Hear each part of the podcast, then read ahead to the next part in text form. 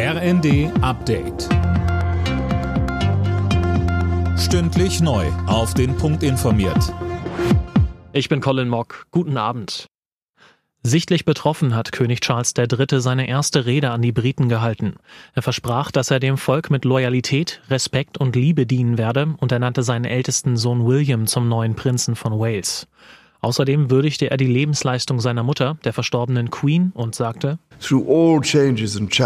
durch alle Veränderungen und Herausforderungen hinweg, unser Land und die größere Familie unserer Nation, auf deren Talente, Traditionen und Errungenschaften ich so unglaublich stolz bin, hat sich weiterentwickelt hin zu Wohlstand. Unsere Werte sind geblieben und das muss auch so bleiben. Die EU-Energieminister haben sich für einen Gewinndeckel für Stromerzeuger ausgesprochen. Bei ihrem Treffen in Brüssel hieß es, bis Mitte des Monats solle die EU-Kommission konkrete Pläne vorlegen.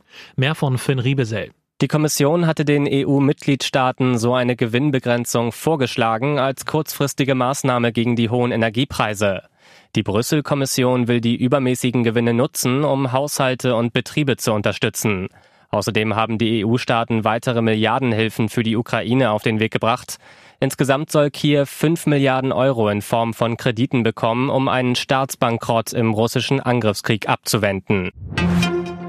Am ersten Tag des CDU-Bundesparteitags haben sich die Delegierten mit der Energiekrise beschäftigt. Dabei stimmten sie für einen Leitantrag des Bundesvorstands. Darin fordert die CDU eine Abschaffung der Gasumlage und einen Weiterbetrieb der deutschen Atomkraftwerke. Die Arztpraxen in Deutschland haben zuletzt 1,6 Millionen Dosen der an Omikron angepassten Corona-Impfstoffe bestellt.